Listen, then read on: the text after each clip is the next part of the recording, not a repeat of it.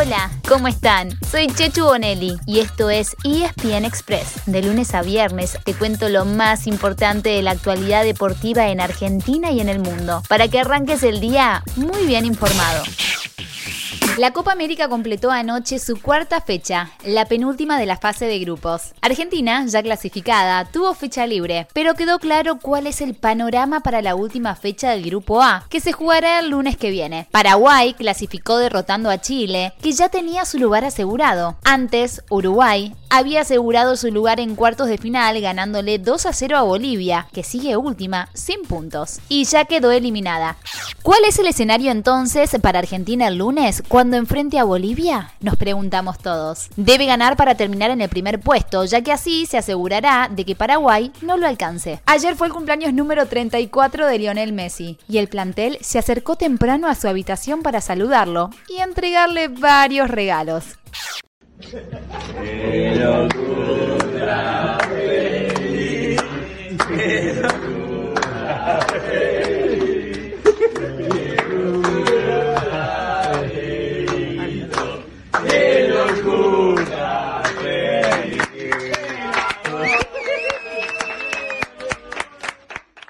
Un dato más sobre la Copa América. La Federación Colombiana de Fútbol pidió la suspensión inmediata de los árbitros del partido que su selección perdió 2 a 1 ante Brasil, entre ellos el argentino Néstor Pitana. Para Colombia, Pitana se equivocó al dejar seguir la acción que derivó en el empate de Brasil, cuando un pase de Brasil rebotó en el árbitro. Por las protestas en esa jugada hubo 10 minutos de descuento, al final de los cuales el equipo local anotó el gol de la victoria. Escuchemos qué dijo Javier Castrilli.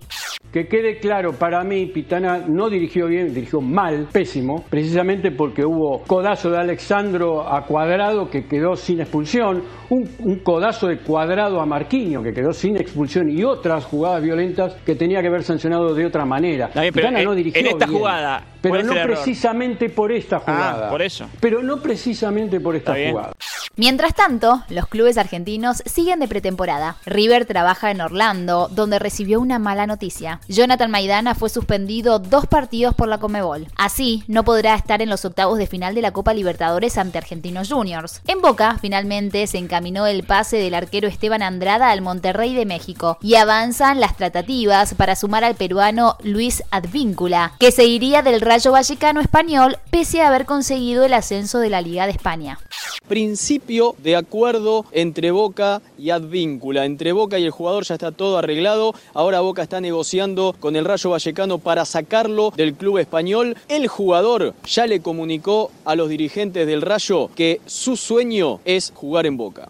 En la NBA, anoche fue el turno de la conferencia oeste. Los Ángeles Clippers vencieron a los Phoenix Suns, que ahora están en ventaja 2 a 1 en la serie. Vuelven a enfrentarse el sábado a las 22, siempre por la pantalla de ESPN. Esta noche, desde las 21.30 horas, se juega el segundo partido de la final de la conferencia este. Los Atlanta Hawks sorprendieron en el primer partido y están 1 a 0 arriba ante los Milwaukee Bucks. En el tenis, un argentino se metió en el cuadro principal de Wimbledon y otro quedó en la lista de espera. Marco Trungeliti superó la quali, mientras que Francisco Cerúndolo perdió el último partido pero quedó como lucky loser, con lo que podría ingresar si algún participante se baja por lesión. Además, ya tenían su lugar asegurado por ranking Diego Schwarzman, Federico Del Bonis, Guido Pela, Federico Coria, Juan Ignacio Londero y Nadia Podoroska. Hoy temprano se sortea todo el cuadro y conocerán sus rivales.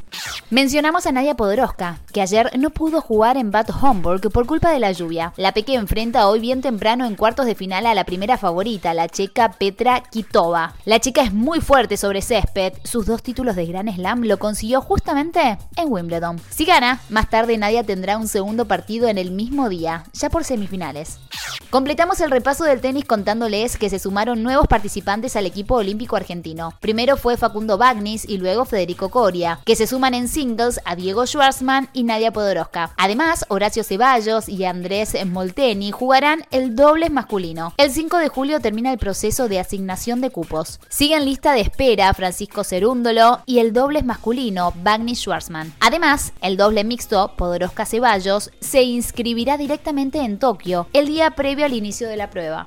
Atención que tenemos un bonus track. Gran Bretaña confirmó que Andy Murray también estará en Tokio, tanto en la modalidad de singles como en la de dobles. El escocés es el último bicampeón olímpico, ya que se llevó oro individual tanto en Londres 2012 como en Río 2016.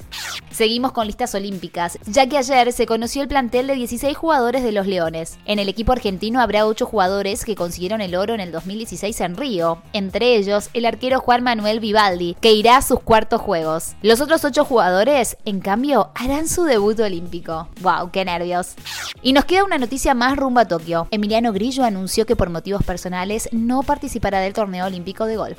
En el rugby hoy a las 15.45 y por ESPN se juega la final del Top 14 en Francia. En ambos equipos habrá presencia argentina desde el arranque. En Toulouse serán titulares Santiago Chocobares y Juan Cruz Malía, mientras que en La Rochelle estará Facundo Bosch. Además, el sábado será el turno de otra final, la de la Premiership en Inglaterra, pero de eso les contamos más adelante en la edición especial de esta tarde.